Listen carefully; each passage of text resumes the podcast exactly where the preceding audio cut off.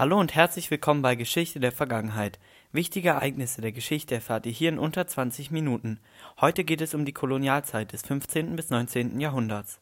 Diese Folge wird von Jetdog Studios unterstützt. Jetdog Studios ist ein erfahrenes, unabhängiges Spielstudio mit Sitz in Helsinki in Finnland. Hauptsächlich konzentrieren sie sich auf einzigartige, originelle, großartig aussehende, plattformübergreifende Spiele wie 12 Labors of Hercules. In 12 Labors of Hercules finden Herkules und Megara eine geheimnisvolle, glühende Flaschenpost, die einen Hilferuf enthält. Aber wer schrieb diese Nachricht und was ist aus dieser Person geworden? Findet es heraus, meistert über 50 Level und erkundet die verschiedenen Spielmodi. Doch erst einmal weiter mit dem Kolonialismus. Das gesamte Thema um die Kolonialzeit haben wir grundlegend in acht Schritte aufgeteilt. Doch wie es überhaupt zu Kolonien kommen konnte, klären wir zuerst.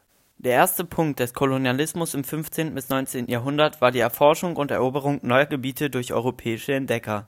Dies war eine Folge des zunehmenden Interesses Europas an Handel und Eroberung sowie der technologischen Fortschritte in Navigation und Schifffahrt. Bekannte Entdecker dieser Zeit waren Christopher Columbus, Vasco da Gama, Ferdinand Magellan und James Cook, die für verschiedene europäische Mächte wie Spanien, Portugal, England und Frankreich arbeiteten Sie entdeckten und kartografierten neue Gebiete und ermöglichten die Expansion von Handel und Territorium für ihre jeweiligen Länder. Der zweite maßgebende Meilenstein war die Gründung von Handelsposten und Siedlungen in den besetzten Gebieten. Die europäischen Mächte errichteten Stützpunkte und Kolonien in verschiedenen Teilen der Welt, um Handel zu treiben und die Ressourcen dieser Gebiete auszubeuten Beispielsweise errichteten die Portugiesen im 15. Jahrhundert Handelsposten an der Westküste Afrikas und auf den Inseln im Atlantik, um den Handel mit Gold, Elfenbein und Sklaven zu kontrollieren. Die Briten gründeten Kolonien in Nordamerika und Indien, um die Baumwollproduktion zu sichern und die Handelsrouten nach Asien zu kontrollieren. Spanien eroberte große Teile von Lateinamerika und errichtete Kolonien, um die Gold und Silberproduktion zu überwachen die Gründung von Siedlungen und Kolonien führte zur Etablierung eines neuen sozialen Gefüges in den besetzten Gebieten, das von den europäischen Kolonisten dominiert wurde. Die Kolonialherren errichteten neue Regierungssysteme, die oft auf rassistischen Vorstellungen basierten, um die indigene Bevölkerung zu kontrollieren und auszubeuten.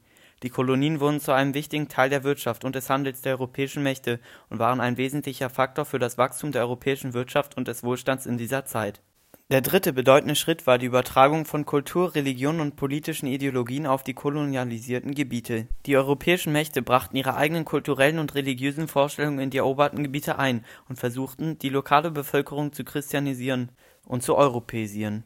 Ein Beispiel dafür war die Missionierung der indigenen Bevölkerung in Lateinamerika durch die spanische Konquistadoren im 16. Jahrhundert auch in Afrika und Asien versuchten die Kolonialmächte ihre Kultur und ihre Sprache zu verbreiten, um die lokalen Bevölkerungen zu beeinflussen und zu kontrollieren. Darüber hinaus wurden auch politische Ideologien wie der Kolonialismus selbst in die besetzten Gebiete exportiert.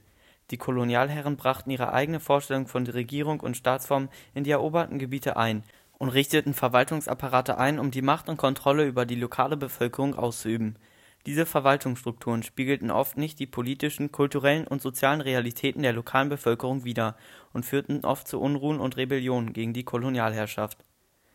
Der vierte Meilenstein des Kolonialismus im 15. bis 19. Jahrhundert war die Ausbeutung der Ressourcen der eroberten Gebiete.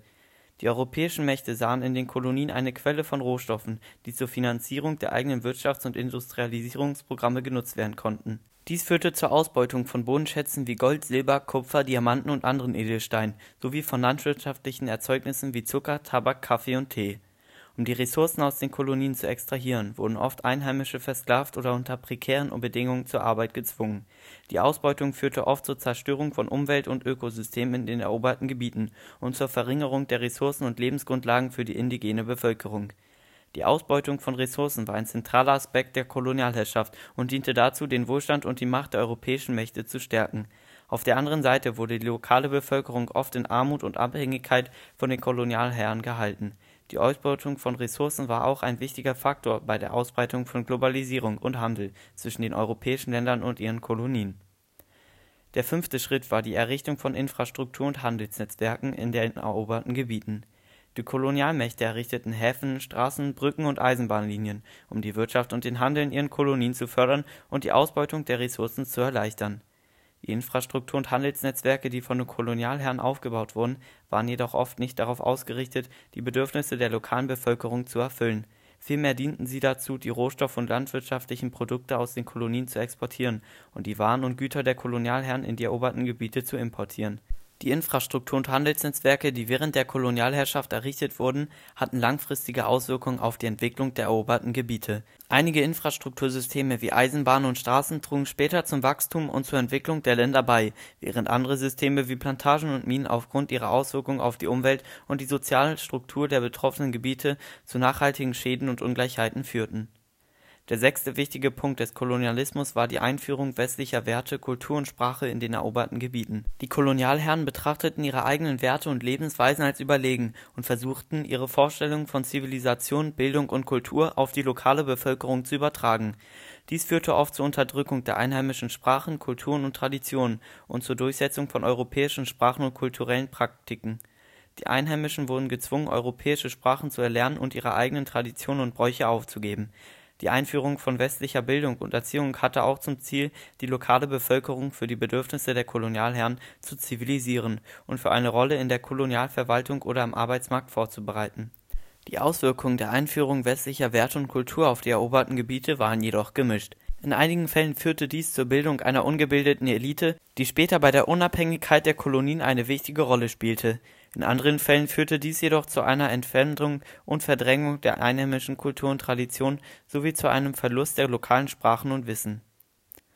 Der siebte einflussreiche Meilenstein des Kolonialismus war die Einführung von neuen Technologien und landwirtschaftlichen Methoden in den eroberten Gebieten. Die Kolonialherren brachten moderne Technologien wie Dampfmaschinen, Fabriken und Fortbewegungsmittel in ihre Kolonien und setzten sie zur Ausbeutung der Ressourcen und zur Verbesserung der Handelsbeziehungen ein in der Landwirtschaft wurden neue Technologien und Methoden eingeführt, um die Produktion von Rohstoffen wie Baumwolle, Tee, Kaffee, Kakao, Zucker und Zuckerrohr zu steigern. Die Kolonialherren setzten auch neue Anbaumethoden wie den Einsatz von Maschinen, chemischen Düngemitteln und Pestiziden ein, um die Erträge zu steigern. Obwohl die Einführung von neuen Technologien und landwirtschaftlichen Methoden die Produktion von Rohstoffen in den Kolonien steigerte, hatte sie auch negative Auswirkungen auf die Umwelt und die lokale Bevölkerung die Ausbeutung von Bodenschätzen und Rohstoffen führte zu Umweltzerstörung, Erosion und Bodendegradationen. Die Verwendung von Pestiziden und chemischen Düngemitteln hatte auch negative Auswirkungen auf die Gesundheit und die Umwelt. Die Einführung von neuen Technologien und landwirtschaftlichen Methoden hatte auch langfristige Auswirkungen auf die Entwicklung der eroberten Gebiete Einige der neuen Technologien und Anbaumethoden trugen später zur Verbesserung der Wirtschaft und der Lebensbedingungen bei, während andere wie zum Beispiel Plantagenwirtschaft weiterhin negative Auswirkungen auf die Umwelt und die soziale Struktur der betroffenen Gebiete habe.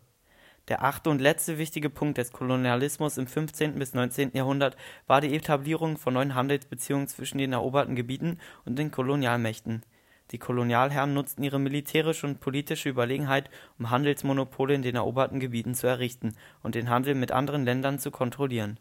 Die Kolonialherren nutzten die eroberten Gebiete als Quellen für billige Rohstoffe und als Märkte für ihre eigenen Industriegüter.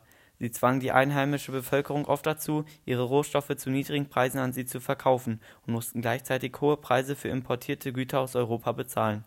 Dies führte oft zu wirtschaftlicher Ausbeutung und Ungleichheit in den eroberten Gebieten die Kolonialherren nutzten ihre militärische und politische Macht, um wirtschaftliche Vorteile zu erzielen, und dies führte zu einem Ungleichgewicht in den Handelsbeziehungen zwischen den Kolonialmächten und den eroberten Gebieten. Die Etablierung von Handelsbeziehungen zwischen den Kolonialmächten und den eroberten Gebieten hatte jedoch auch langfristige Auswirkungen auf die Entwicklung der eroberten Gebiete. Der Handel mit Europa führte zur Einführung neuer Technologien und Produkte in den eroberten Gebieten, und dies trug später zur wirtschaftlichen Entwicklung bei der Handel führte jedoch auch zur Ausbeutung der Rohstoffe und zur Entstehung von Abhängigkeiten, die auch nach der Unabhängigkeit der betroffenen Länder weiterhin bestehen blieben. Unser Fazit Der Kolonialismus im 15. bis 19. Jahrhundert hatte eine tiefgreifende Auswirkung auf die Geschichte der betroffenen Gebiete und der Welt insgesamt. Die Kolonialmächte eroberten große Teile Asiens, Afrikas und Amerikas und nutzten ihre militärische und politische Überlegenheit, um diese Gebiete wirtschaftlich, politisch und kulturell zu kontrollieren die Folgen des Kolonialismus waren vielfältig und komplex. Auf der einen Seite brachte er einige positive Veränderungen in den eroberten Gebiete, wie beispielsweise die Einführung von Technologien, Bildung und Infrastruktur. Auf der anderen Seite führte er aber auch zur Ausbeutung der Ressourcen, der Enteignung der Landrechte und der Unterdrückung der einheimischen Bevölkerung. Der Kolonialismus führte auch zu sozialen, wirtschaftlichen und politischen Ungleichheiten, die bis heute in vielen betroffenen Ländern fortbestehen die Auswirkungen des Kolonialismus können auch in der heutigen globalen Ordnung gesehen werden, insbesondere in den Beziehungen zwischen ehemaligen Kolonien und Kolonialmächten Es ist wichtig, die Geschichte des Kolonialismus zu verstehen, um die heutigen Herausforderungen und Ungleichheiten in vielen betroffenen Gebieten zu verstehen und anzugehen. Es ist auch wichtig, dass wir uns bewusst machen, dass der Kolonialismus auch weiterhin in verschiedenen Formen und Ausprägungen existiert und dass wir uns aktiv für eine gerechtere und gleichberechtigtere Welt einsetzen müssen